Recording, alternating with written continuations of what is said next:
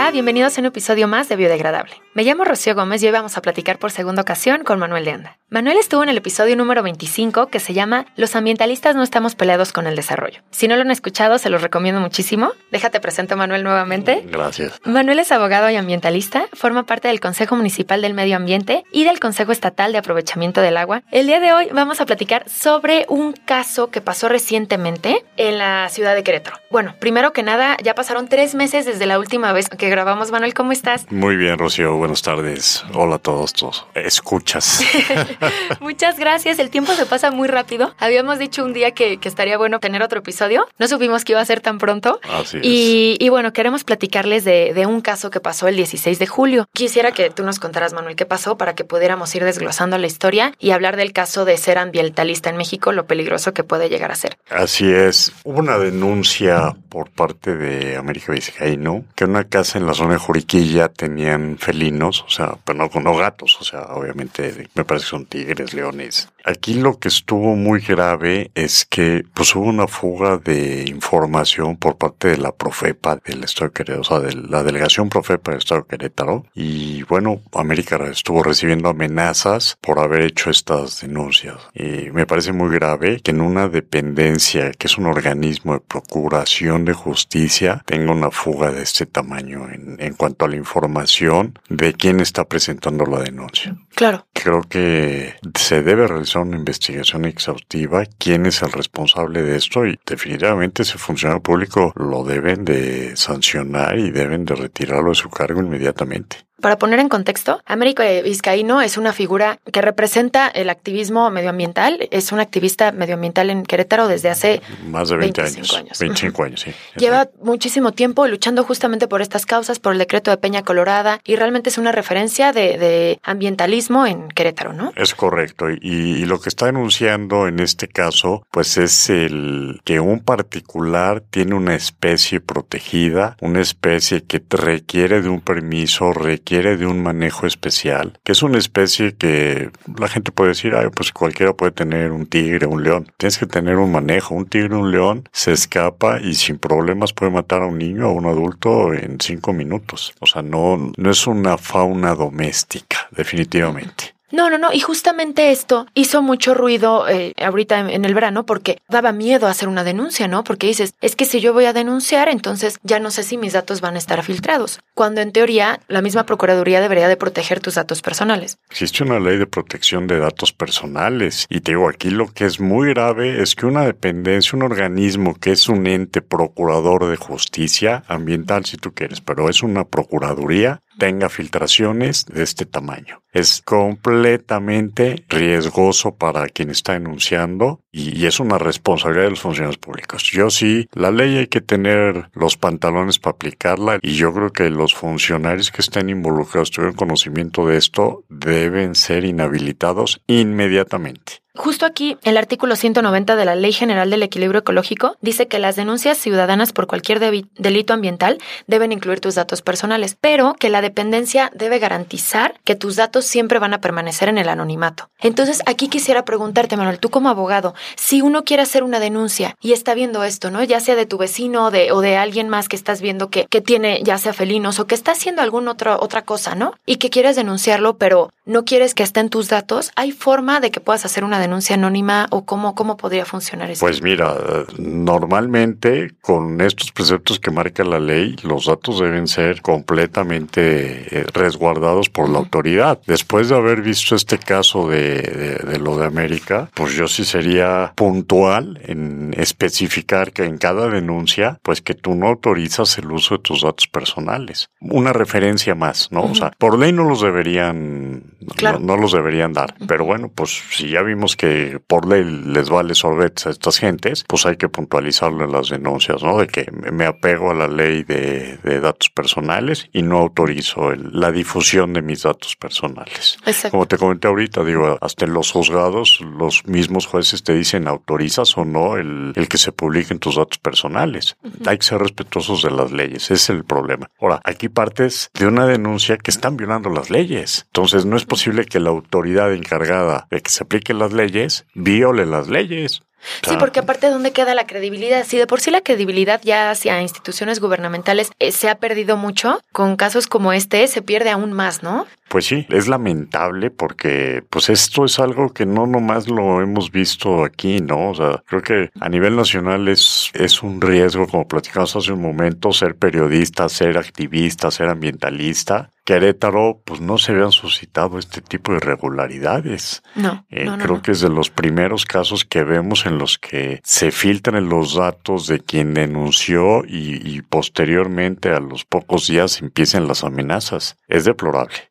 Sí, ahorita justo antes de empezar a grabar platicábamos de esto, ¿no? Que en México es un riesgo ser periodista o ser activista ambiental, o, o tú me me mencionabas Activista. justo que, que ser activista, activista, exacto. o sea, no Luchar puede por ser ambiental, causa. causa de las mujeres, cualquier causa. ¿Cuántas gentes han matado en este país por haber levantado la voz Ujú. en pro de causas, no? Sí. Y causas que, que son una realidad. No estás levantando la voz por revoltoso o por hacer ruido a algún Ujú. gobierno, estás levantando la voz por deficiencias en el, la impartición de justicia, por deficiencias del actuar de gobiernos municipales, estatales, federales, y, y que no se está respetando ley, no está respetando derechos, o sea, es increíble. Sí, solamente para mencionar unos, unos datos, estaba viendo que de acuerdo con el Centro Mexicano de Derecho Ambiental, en el 2020 fueron asesinados 18 defensores ambientales, atacaron a 65 y, y agredieron a 90, ¿no? Entonces, la verdad es que sí, lo que mencionabas hace ratito, ¿no? Querétaro, la realidad es que es un estado, bueno, dentro de lo que cabe muy pacífico, donde uno puede hablar y puede dar su punto de vista y todo, no estamos dentro de los estados más peligrosos ni cerca No, ni cerca, ¿no? Los estados más peligrosos los voy a mencionar rápidamente, donde ser defensor ambiental es, es un riesgo a- hacia tu vida. Es Veracruz, Chiapas, Campeche, Estado de México, Chihuahua, Ciudad de México y Guerrero. Y bueno, muchos de estos estados tienen muchas similitudes y tienen muchísimos recursos naturales como Chiapas. Bueno, ¿no? y, y aquí no estás tomando en cuenta, pero tenemos otros que han sido más agresivos contra activistas, que son Michoacán y Michoacán. Quintana Roo, ¿eh? Sí. Y Oaxaca, se me hace Sí. raro que no esté entre Sí. los siete, Pero, pero, claro. pero sí, eh, o sea, son estados que tienen, por las mismas riquezas naturales que tienen los estados, tienen activismo y tienen, tenemos que decirlo, hay muchos intereses creados. Intereses creados en los que participan políticos en funciones o políticos de hace unos años, sus familias, pues que realmente se vuelven los caciques del Estado eh, y estás tocando sus intereses, ¿no? O sea, el problema del, del activismo ambiental y, y todo el tipo de activismos es que muchas veces pisas callos de intereses muy fuertes y de gente sin escrúpulos, porque pues es la realidad. Cuando llegas ya al grado de amenazar o de matar a un a una gente, pues al final del día lo están haciendo por una ambición económica, una ambición monetaria, que en vez de llegar a un acuerdo o saber, bueno, pues no voy a dañar todo esto, voy a arreglarlo. Ah, no, por mis pistolas se hace y si esta es una piedrita en mi camino, pues quítenmela, ¿no? O sea, creo que es una salida, pues, estamos regresando a la época de las cavernas, ¿no? Pero bueno, están las leyes, hay que tratar de, de exigir con las leyes en la mano que se cumplan y todo esto pues es en pro del medio ambiente, en pro de los derechos de las mujeres, en pro de todos los activismos tienen un, un valor real por el cual lo están dado, ¿no? Lo hemos platicado, o sea, el que tú estés siendo activista, protegiendo con la ley en la mano y proponiendo, creo que es lo que le da el valor real a, a tu actividad. Claro. o- porque también tenemos que tocar el tema. También hay activistas que se vuelven fanáticos y, y se van al otro lado. Es respetable, pero también pues no son activismos pues tan reales, ¿no? O sea, eh, con un valor realmente como activismo, ¿no? Ujú. Pero sí, desgraciadamente, pues en este país y, y en muchos países, la gente que levanta la voz, pues sí, corre riesgo. Corre riesgo, completamente cierto. Y, por ejemplo, Manuel, ¿qué nos recomendarías si alguien quisiera meter una denuncia a nivel local? Por ejemplo, algo está pasando en mi colonia o a dos colonias de la mía, digamos en mi municipio, y cómo uno puede denunciar como ciudadano y cómo, esto viéndolo localmente, y cómo lo podemos llevar a federal, hablando del tren Maya o de alguna refinería que estén construyendo y que uno como ciudadano quiera que paren proyectos. Pues mira, después de ver esto, yo creo que sí, a la hora de hacer la denuncia, ser muy puntuales de que no, de acuerdo a la ley de, de datos personales, tú no autorizas que sean usados tus datos. Las denuncias, bueno, pues tenemos varios ámbitos. Hay denuncias que pueden ser en el ámbito municipal, en el ámbito estatal, en el ámbito federal. Por ejemplo, un, platicamos hace rato, pues que van a poner una gasolinería o van a poner un depósito de combustibles. Bueno, pues para eso hay instancias estatales como es la Procuraduría Estatal de Protección al Medio Ambiente y Desarrollo Urbano. En un caso, por ejemplo, de una obra como el tamaño del tren Maya, pues está la, la, la Profepa, la Procuraduría Federal de Protección al Medio Ambiente. Habrá algunos casos en los que puedes meter denuncia tanto estatal como federal, pero bueno, habría que ser muy puntuales en esos, ¿no? Pero normalmente, si es algo dentro del Estado, debe ser Procuraduría Estatal de Medio Ambiente, también aplica Profepa, depende, ¿no? O sea, por ejemplo, el caso de, de especies que requieren un manejo, pues eso es ante Profepa. Si es una gasolinería, bueno, pues es ante, ante la PEPADO. O sea, dependiendo el tipo de denuncia en donde se tipifica, ¿no? Si, si para que sea en la Procuraduría Estatal o para que sea en la Procuraduría Federal. Perfecto. Este, la manera que podemos seguir ayudando y que esto siga creciendo y que crezcamos en orden es que la gente, pues sí, es un riesgo denunciar, pero que la gente siga denunciando. No debemos permitir que un caso o varios casos que se han dado acote la participación de la gente. Tenemos que fomentar que siga habiendo participación ciudadana. Mira, en la medida de que tengamos más participación ciudadana, que se denuncien este tipo de irregularidades que estamos viendo ahorita en la fuga de información, yo creo que la autoridad se va a cuidar más también de que no vuelva a suceder Claro.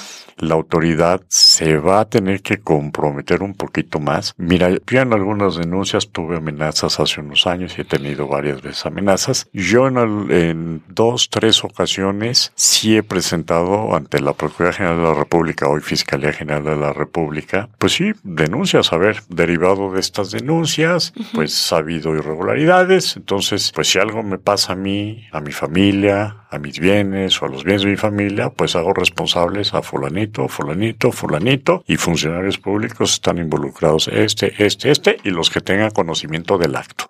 Ok. ¿Con quién lo ¿Con quién haces Lo esto? haces el escrito Ajá.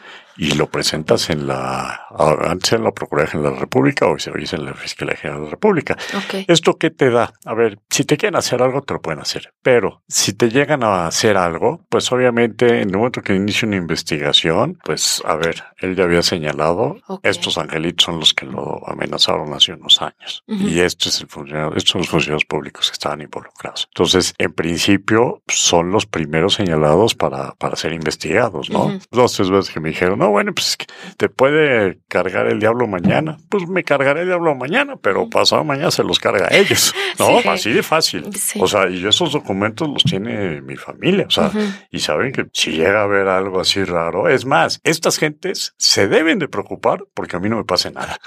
¿no? Porque son los primeros Porque señalados. son los primeros señalados, Claro. efectivamente. Si yo ahorita salgo y el caso que platicaste, ¿no? Que estoy en una gasolinería y llega un güey y me mete un balazo y me mata, pues a los primeros que tienen que investigar son a los que están señalados porque me han amenazado y porque ha habido... Hay un eh, antecedente Hay un antecedente, ¿no?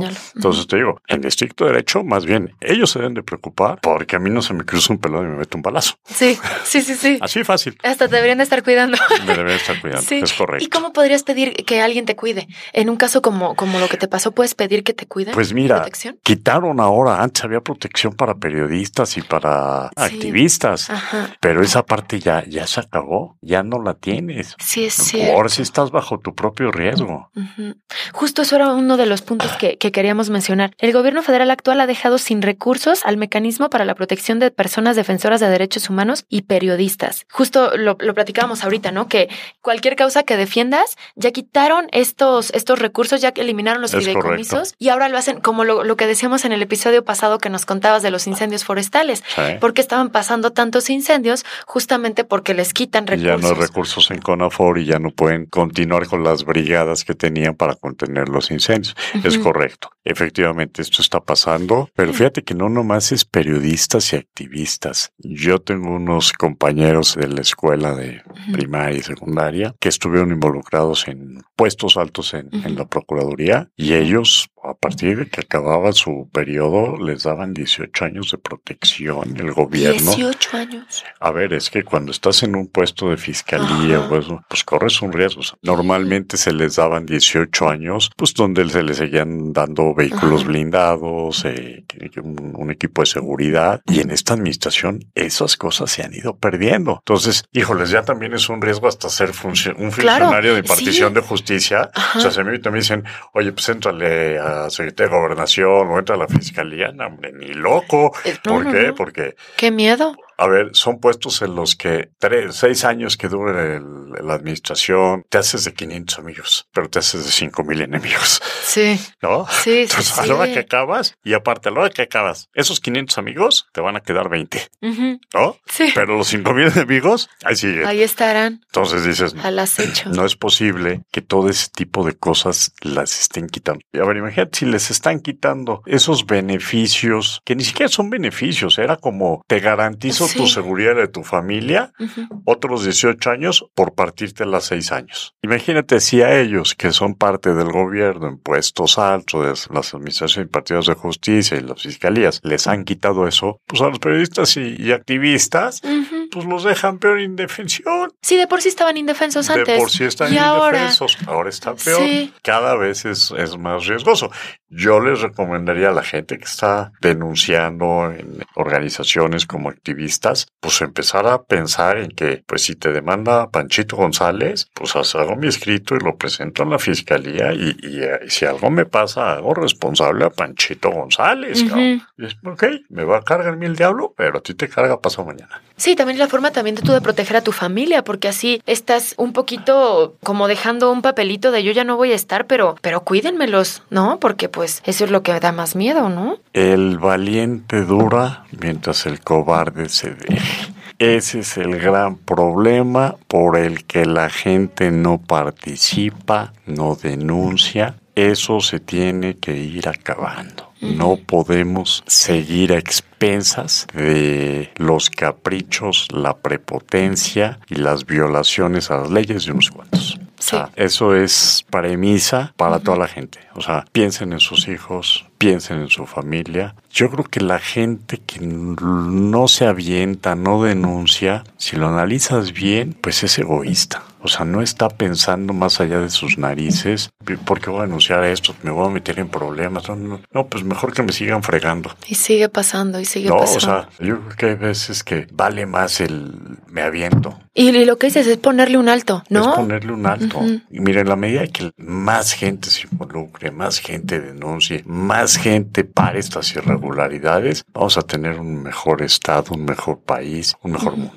Claro, coincido completamente, Manuel. ¿Y cómo ves el caso, el tema ahorita que estamos a punto de arrancar con el nuevo gobernador y con todas estas administraciones nuevas? ¿Cómo ves el futuro de Querétaro en tema de medio ambiente? Mira, después de haber tenido la experiencia con el equipo de que designó Mauricio Curi para tratar el tema de la agenda ambiental, yo sí te digo, yo creo que va a ser un buen gobierno, por lo menos un gobierno que va a huir y va a actuar. Yo creo que a Querétaro le va a ir muy bien en cuestión de medio ambiente. Ah, qué bueno. Eh, obviamente, a ver, lo hemos vivido. Hay temas en los que sí puede actuar el gobernador. Hay temas en que pues puede haber grupos que estén ahora sí que como cuchillito de palo, doblo y dale, pero son cosas que no son atribuciones. Entonces, yo creo que la percepción y lo que nos dio eh, Mauricio Curi en esta experiencia, el ejercicio de, la plataforma ambiental, sí te da un muy buen sabor de boca, una señal de que hay una voluntad política. Sí. Creo que eso vale oro.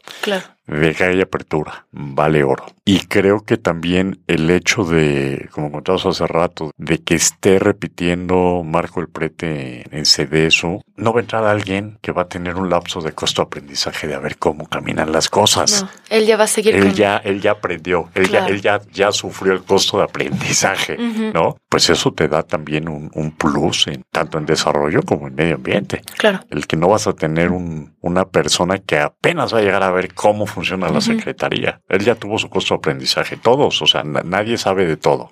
Si a mí ahorita me ponen en una posición política, en una dependencia, yo no soy papas fritas, yo no sé todo, tienes que aprender y, el costo de aprendizaje te puede llevar... Lleva tiempo. Un tiempo.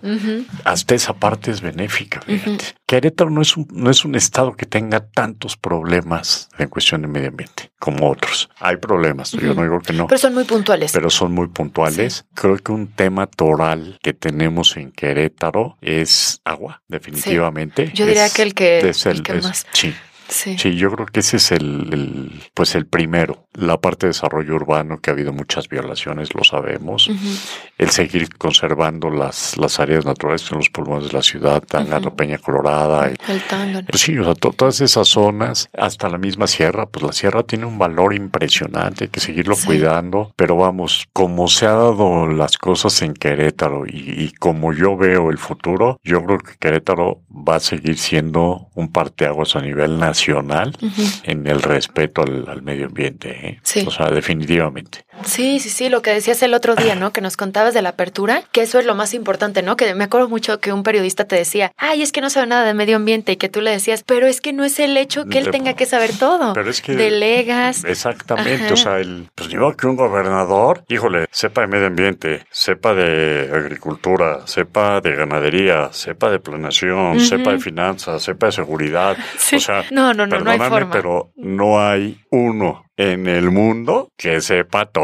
Más bien tienes que tener apertura, tienes que tener voluntad y algo que es muy importante es rodearte de gente capaz, gente cercana a ti con la que tengas la confianza de que van a caminar las cosas. Exacto. Y lo que dices también, ¿no? O sea, el tener apertura, el te escucho, el haber tus propuestas y lo que decías, ¿no? Que se sentó el equipo contigo a ver que sí, que no. Eso ya, ya habla de que hay un interés. Habla muy bien. Sí. Ay, no, a mí me da mucho gusto de verdad que, que, nos digas esto, porque aparte justo la vez pasada que platicábamos, que nos decías que hubo esta apertura, que se sentaron, que casi casi así palomeando una por una. juntos. Una por una. Sí. Y se checaron qué se podía, qué no se podía, por atribuciones que le corresponde, por atribuciones mucho no le correspondía. Políticamente hay cosas que no las puedes implementar. Mira, te voy a poner un ejemplo, el, uso de, de, los juegos pirotécnicos. O sea, a ver, ambientalmente pues realmente te contamina más un camión. Políticamente no los puedes prohibir. ¿Por qué? Porque son usos y costumbres, fiestas iglesias, cultural. O sea, pues sí, lo platicas y dices, pues a ver, tienes que valorar. Y, yo siempre se los he dicho, hay batallas que no vale la pena subirte al ring. Completamente. Ponlo en una balanza y hay prioridades. Hay prioridades. Y de veras, ¿para qué subirte un ring que no te corresponde? ¿no? Entonces, esa parte de haberlo revisado y de ver efectivamente qué sí y qué no, vale más que el güey que te dijo, yo te firmo todo. Ni lo voy a leer, ni sé que te estoy firmando. Y hubo varios, ¿eh? O sea, no, no, crees que fue uno, fueron muchos que firmaron todo. Está bien, o sea. Yo creo que unos ni sabían que estaban firmando, ¿verdad? Efectivamente. y, no, y, sabes que es muy triste, hay quienes sí sabían, sí conocen del tema y firmaron todo. O sea, se comprometieron a todo como el borras. Sí. Dices, bueno, muy respetable. Pero yo como se los dije a todo el grupo, ¿no? Al final del día, pues aquí realmente, pues lo que necesitamos es que, pues los caballos ganadores sean los que se estén más metidos. Completamente. ¿Estás de acuerdo? Sí, completamente. O sea, porque el hecho de que el, el, el que mejor revisó esto, por decirlo así, sí. y que mejor se comprometió con esto, es el que quedó. Exacto. Punto. El trabajo se hizo y valió la pena. No, y aparte es de reconocerse, porque el otro día justo Fede nos recomendó meternos a un programa de que hace algo para líderes climáticos y todo, ¿no? Y hacen como grupos pequeños, reunión de grupos pequeños, pero era a nivel latino. Entonces, pues de repente se conectaba la de Colombia, el de Argentina, el de Ecuador. Y bueno, platicábamos un poquito, ¿no? ¿Qué se está haciendo en Ecuador? ¿Qué se está haciendo aquí? ¿Qué se está haciendo allá? Y yo, la verdad, yo no hablaba por México porque pues me iban a pedrear, ¿no? Si, si decía lo que estaba haciendo el presidente. Yo hablaba por Querétaro, porque yo orgullosa de Querétaro estoy, de México a veces no tanto. Entonces yo hablaba por Querétaro y decía, no, fíjense que en Querétaro se están haciendo esto, se está haciendo lo otro, se está, pues de lo que conozco y de lo que he visto, ¿no? Y les conté lo de la agenda, lo de la plataforma ambiental y les dije, justo acaban de ser las elecciones y el, el candidato que ganó firmó una plataforma ambiental, que ambientalistas, bueno, contándonos un poco, todos así de, eso no se ha hecho en Argentina, en Argentina, eso no se ha hecho en Colombia, eso no se ha hecho en esto, eso no se... Dije, oye, qué bien, o sea, bueno, no, no, qué bien que nos esté haciendo, qué bien que se hizo acá. Así es. Y que se replique y eso fue como un... Y, me preguntaban, ¿y quién lo hizo? Yo, un grupo de ambientalistas comprometidos, cada uno desde su expertise, cada uno desde Así lo que es. conocía, le presentaron una agenda con 13 propuestas y todos así de, "Ah, no puede ser, se tiene que hacer acá. Claro, es la idea. Que se ¿no? Que se replique. Eh, Se replique, efectivamente. Fíjate que a mí me tocó muy padre porque en este eh, evento que fuimos en Chetumal había gente de Centroamérica invitada y dos de las propuestas que presentamos en, en ese entonces, dos queretanos y un banderpero y tu servidor, se las llevaron también. Qué bueno. O sea, que dices, bueno, pues... Sí, esa sea, es la idea. No, y, y otros estados, ¿eh? O sea, no nomás eh, la gente Centroamérica se las llevó, pero sí hubo, me acuerdo perfecto, los diputados de Jalisco decían, es que eso también estamos implementarlo nosotros. y, Ujú. ¿no? O sea, fue un, un evento padre porque sí, pues, es un parlamento, era un evento que era un parlamento mexicano, obviamente, participaban los que toman las decisiones, diputados, senadores, regidores, pero también activistas. Entonces, a ver, pues tú estás sentado ahí, pero tú no sabes todo lo que hay. Ujú. Y el activista sabe dónde están las deficiencias. Sí, ¿no? Entonces, usted está en el campo de batalla. vas campechaneando. Ajá. Es como cuando a mí me decían, no, es que, ¿cómo sabes a los municipios? Bueno, pues es que yo he asesorado a alcaldes, pero también he asesorado regidores. Entonces yo sé lo, lo mejor y lo peor de los dos mundos, Sí, ¿no? Sí, sí, sí, Y por claro. dónde, por dónde puedes moverle. A mí me tocó en un municipio que de repente el alcalde sube por la comisión de Hacienda una petición de cambio de uso de suelo, pues va para atrás, ¿no? O sea, pues, ¿de dónde? no? El procedimiento administrativo lo está haciendo mal y con eso tengo para echárselo para abajo. Entonces es padre ir aprendiendo todo, la verdad. Sí. Y sí, digo, lo- yo creo que debe haber muchas cosas que en otros países se hacen que los podemos implementar en México, pero yo sí te Sí. voy a decir algo. Yo creo que nosotros, como país, también hemos sido un parteaguas para los países centroamericanos. ¿eh? Sí, No es por nada, pero el mexicano, tanto el funcionario público como la parte ciudadana, la- los activistas, creo que hemos sido más puntuales y hemos participado más en ir depurando y mejorando reglamentos y leyes que en muchos países. ¿eh? Sí, y aparte también, nosotros también tenemos una gran responsabilidad, porque al tener este país tan mega biodiverso y con tantísima riqueza natural y con tantas y tantas y tantas cosas, también es nuestra responsabilidad protegerlo, ¿no? Así es. Entonces sí, también está esta parte de, ok, a lo mejor yo no soy tomador de decisión, pero puedo incidir Incidir, ¿no? exactamente. y puedo proponer y puedo correcto. acercarme a. Es correcto. ¿No? Y ahí lo que yo te decía, si el funcionario público al que tú le estás haciendo esas propuestas tiene voluntad para aprender y para mejorar las cosas, va a tomar tus propuestas. Sí, las sí. va, pues si quieres las va a pulir y se va a colgar en la medallita de que le vale gorro. Pero Con que se haga. Que se, se Sí. incorporen. Exactamente. Creo que eso es lo que más vale. Algo con lo que quisiera cerrar, Manuel, que nos faltó decir, yo me quedo del episodio pasado, el tema de la apatía, ¿no? De nada se arregla quejándose y nada se arregla sentado. Sí. Pues sí, digo, hacer hincapié en eso, ¿no? O sea, el, el entrar como activista en cualquiera de sus ámbitos ambientales, derechos humanos, defensa de las mujeres, yo creo que la gente necesita seguir participando, pero sí ser muy directos y muy puntuales y no irte un poquito por la libre del fanatismo o irte por la libre de la agresión. El activismo nos falta en este país. El activismo es esencial Ujú. para tener mejores gobiernos y que la gente no tenga miedo, que participe. En la medida de que más gente participe, vamos a tener mejores gobiernos, vamos a tener mejor Sí. calidad de vida, vamos a tener menos problemas de este tipo de amenazas. ¿Es ¿Por qué? Porque pues ya no estoy amenazando a uno, no puedo amenazar a 500. Así es. ¿Estás de acuerdo? Se va a voltear la moneda, les, va a dar más es miedo a ellos. correcto, se va a voltear la moneda. El, el que se aviente a ser funcionario público, pues vas a ver que va a tener que oír voces. Los tiempos van cambiando, o sea, ya ahorita te enteras en cinco minutos si alguien hace alguna barrabasada, te filman y ya te quemaron. ¿Estás de acuerdo? Sí, o sea, ya sí, completamente. le- le- lo- los chavos de ahora, la información la tienen en cinco segundos. Todo ese tipo de cosas ayuda a que la gente se vuelva más educada, prudente. Pero yo sí creo que, que sí, invitarlos a que si ves que algo está mal en tu colonia, en tu ciudad, en tu estado o en tu país, pues sí, que te tomes un poquito de, de tiempo, que te amarres un poquito los pantalones y señales lo que está mal. En la medida de que tengamos más ciudadanos comprometidos en alzar la voz y levantar la mano en lo que está mal, este país va a cambiar.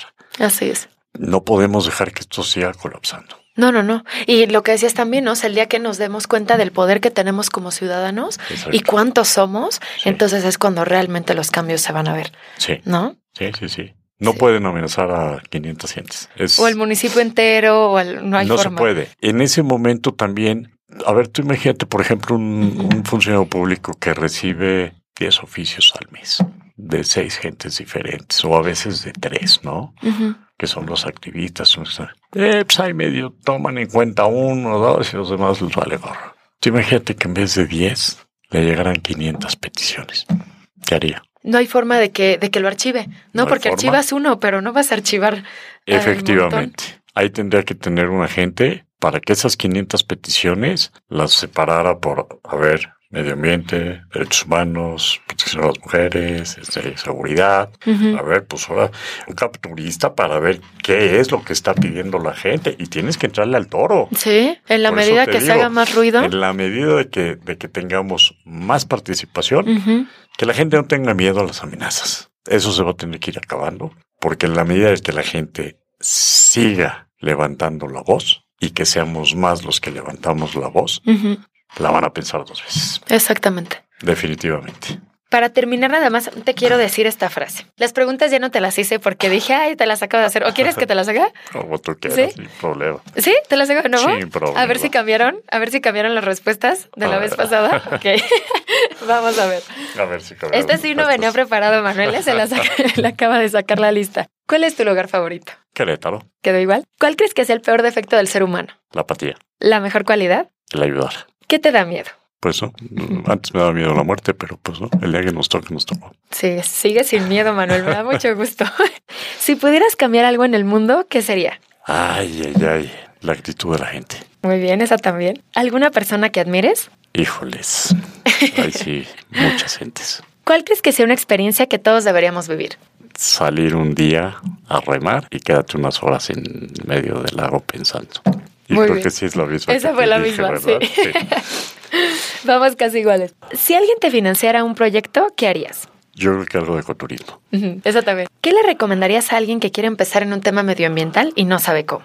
Que empiece a participar, ya sea en los consejos municipales o en los consejos estatales, o busque grupos ya establecidos de ambientalistas, ¿no? Muy bien, esa cambió. ¿Cambió? Sí. ¿Alguna película, documental, serie o libro que nos recomiendes? No, pues eh, recuerdo perfecto. La ley La de Ley de Herodes, clásico de, de este país. Así es. También la versión gringa, la de, de estafador a senador. sí, ¿De estafador a senador? Con Eddie Murphy. Es como nuestra ley de Herodes. Ah, no le he visto esa. Buenísima película. La voy a ver. Y ves cómo el concepto en Estados Unidos es diferente. En. Estados Unidos, un congresista entra el congresista y puede abrir una cuenta para su próxima campaña. Ah, ok. Entonces ahí le pueden estar depositando. Ah, qué a gusto. Sí, no, no, no, es, es, es, es otro. O sea, aquí el que le den lana a un diputado es corrupción, obviamente. Allá está regulado. Porque es para un fin. Aunque no Posterior. hagas posterior, pero el que no lo haga, eh, es Ah, legal mira. que recibas aportaciones. Esa película es muy vieja, pero también es, es nuestra ley de Herodes. ¿eh? Esa quedó igual, pero ya le añadiste Y la de. dimos, pues sí, para Eddie Murphy. un poquito más. Sí, está bueno, ¿no? Y está bueno esa, no la, no la había escuchado. Y por último, Manuel, consejo que alguna vez te dieron y cambió tu forma de ver la vida. Pues uno puede hacer bien sin mirar a quién. Ujú. La vida está llena de detalles y los detalles hacen la vida. ¿no? Ay, qué bonita. Sí, así Me gustó es. mucho. Esa cambió.